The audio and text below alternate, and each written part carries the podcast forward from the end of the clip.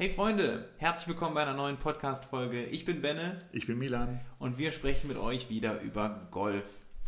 Wir haben eben über das Thema Kurzspiel gesprochen. Ganz, ganz wichtig. Ich hoffe, ihr habt sie euch angehört. Wenn ihr das noch nicht gemacht habt, hört sie euch zuerst an. Das hilft. Das sind Tipps, die jetzt die Basis für diese Folge legen. Beziehungsweise wir wollen noch einen Schritt weiter gehen. Und zwar, ich habe mir, hab mir früher vor allem immer die Frage gestellt, wenn du die Profis im Fernsehen siehst und die pitchen und der Ball kommt auf dem Grün an und rollt dann zwei Meter zurück oder so, wie kriege ich als Normalsterblicher Backspin auf meinen Ball, Milan?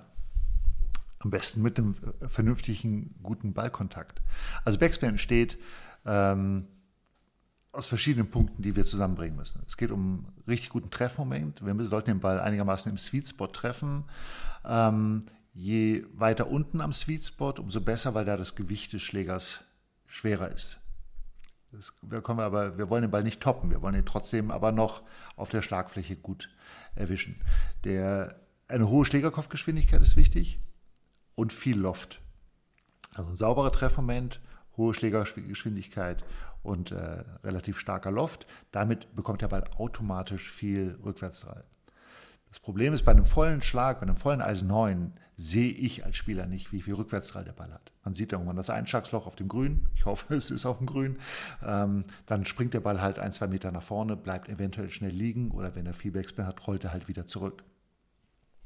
Das sehe ich als Spieler aber nicht. Ich sehe, dass er so ein bisschen nach links oder rechts zuckt aus der Entfernung, aber jetzt nicht, dass er vielleicht einen Meter wieder zurückrollt.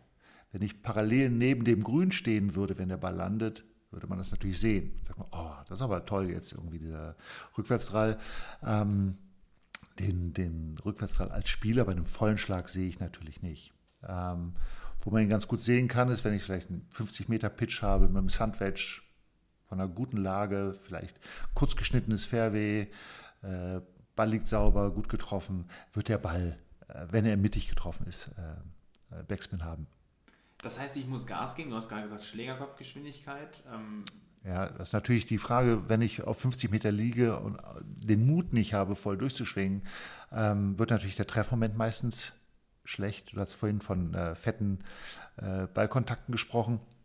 Habe ich natürlich keinen, keinen großen Backspin auf den Ball, weil natürlich viel Gras dann zwischen Ball und Schlagfläche ist. Und das funktioniert nicht. Ich muss sich so vorstellen, dass bei einem Tischtennisschläger haben wir früher immer so getestet, ob der Schläger Zug hat, wenn wir ihn so über die Haare gezogen haben. Wenn er dann festgeklebt hat, hatte der Schläger viel Zug und damit konnte man gut schnibbeln. Das ist beim Golf nicht so wahnsinnig viel anders. Es geht um die Ballqualität. Ein Ball mit einer relativ weichen Oberfläche wird immer mehr Rückwärtsdrall annehmen als ein Ball mit einer sehr harten Schale. Und das hört jetzt nicht jeder gerne, aber der Schläger sollte halt sauber sein.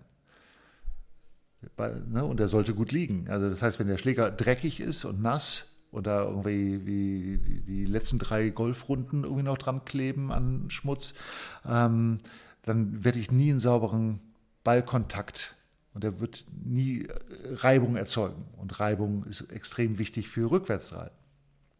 Das heißt, meine Empfehlung ist, vor der Runde das Handtuch kurz in Eimer Wasser tunken, die Spitze, und nach jedem Schlag äh, die Schlagfläche sauber machen. Er spart die große Putzerei hinterher, weil ich es immer direkt erledigen kann. Und ich habe immer die, eine saubere Schlagfläche, um maximalen Spin zu erzeugen. Spielt mit einer einigermaßen Ballqualität sollte schon sein. Also wie, man muss sich entscheiden, was, was möchte ich haben. Es gibt auch die Möglichkeit, Ballfitting zu machen im äh, Pro-Shop des Vertrauens und einfach mal rauszufinden, welch, wie viel Schlägerkopfgeschwindigkeit habe ich, wie viel, äh, was für eine Art Ball brauche ich. Und oder will, geht es mir mehr darum, Länge zu erzeugen? Die, den meisten geht es ja erstmal darum, weit genug zu kommen, bevor sie wieder zurückkommen. Also mhm. Backspin heißt ja zurückdrehen. Äh, ähm, die meisten wollen ja erstmal überhaupt nach vorne kommen.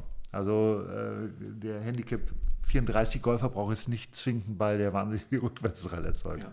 Ja. Ähm, wenn ich merke, okay, ich habe mein langes Spiel so grundsätzlich im Griff und ich bin vom Handicap vielleicht an der Stelle angekommen, wo ich denke, hm, jetzt, jetzt, muss ich aber im kurzen Spiel noch ein bisschen was, was raus, rausholen, ähm, dann macht es Sinn. Für mich ist vorwiegend wichtig, dass ich einen Ball habe, der mir im kurzen Spiel das maximale Vertrauen gibt. Da ist mir relativ wurscht, ob der jetzt beim Abschlag vier Meter länger oder kürzer ist. Ich will, dass er äh, möglichst auf das reagiert, was ich versuche ihm zu sagen. Ergibt Sinn. Das heißt, ich nehme für mich mit ein sauberes Schlägerblatt. Ja. Mit, bei einem Schläger, der relativ viel Loft hat. Das heißt, der hat einen großen Winkel und es geht eher Richtung, ich sag mal, 60 Grad bei einem Lobwedge zum Beispiel oder kann Ja, ja, auch genau. so ein Ja. Wedge sein, ne? größer als 50 Grad Winkel. Ja, ne, nein, nein. Also ähm, ein Pitching Wedge hat in der Regel 48 Grad Neigungswinkel, ja, also 9, 44 Grad, das ist ja schon richtig viel. Also in meinem Matheheftchen waren 45 Grad, zwei Kästchen links, zwei Kästchen hoch. Also das ist ja nach zwei Metern hat er ja schon zwei Meter Flughöhe. Das ist ja schon gewaltig ähm, hoch. Da wird er schon eine Menge Spin bekommen. Ja, Aber er wird halt mit einem Sandwedge mit 54 Grad mehr Spin okay. bekommen mit der gleichen Geschwindigkeit. Das muss sauber sein. Der Ball muss ähm, eine Qualität haben und vor allem idealerweise eine weiche Schale haben, damit er, damit er eben mehr Reibung auf dem, auf dem Schlägerblatt erzeugt. Genau. Das heißt, wenn der Ball sauber ist, hilft das auch. Klar, klar. Also kein Kon dass der Kontakt einfach sauber ist und ich muss möglichst viel Geschwindigkeit am Schlägerkopf haben, damit er den Drall mitbekommt und Fliegt. fliegt. Ja, aber die, ähm, die Grashöhe entscheidet natürlich auch mit. Wenn ich aus dem hohen Raff kriege ich natürlich keinen sauberen Treffmoment hin. Deswegen werde ich aus dem hohen Raff keinen super Backspin erzeugen Klar, können. klar, ja. Ähm, wenn ich jetzt, was viele immer als Amateure dann sagen, freuen sich, wenn sie zum Grün kommen und der Ball liegt jetzt nicht auf dem Grün, aber irgendwo so im Semiraff und liegt schön oben auf und man denkt, ah, der liegt aber schön. Ähm, aber weil da so hohes Gras drumherum ist, werde ich dann nie viel Spin drauf bekommen. Ja, Ja, der, der landet dann, fliegt vielleicht relativ hoch, weil ich schön unter den Ball gekommen bin. Der landet und rollt relativ weit aus. Mhm. Und ich kriege viel mehr Spin aus einer harten Lage, ja, wo dann Ja. man direkt Angst kriegt vielleicht, ne, weil das Fairway so kurz ist, der Untergrund ist sehr hart, aber ich kriege viel mehr Spin auf den Ball. Ja, was der eine oder andere bestimmt schon erlebt hat, ist, wenn man, Entschuldigung, ups, äh, eine äh, äh, Bunkerlage hatte, so auf 40, 50 Meter. Der Ball lag irgendwie in einem relativ harten Bunker und man spielt da so einen Pitch und auf einmal wusch, hat er so einen riesen Backspin, wo man denkt, sensationell, wo, wie habe ich das denn jetzt gemacht?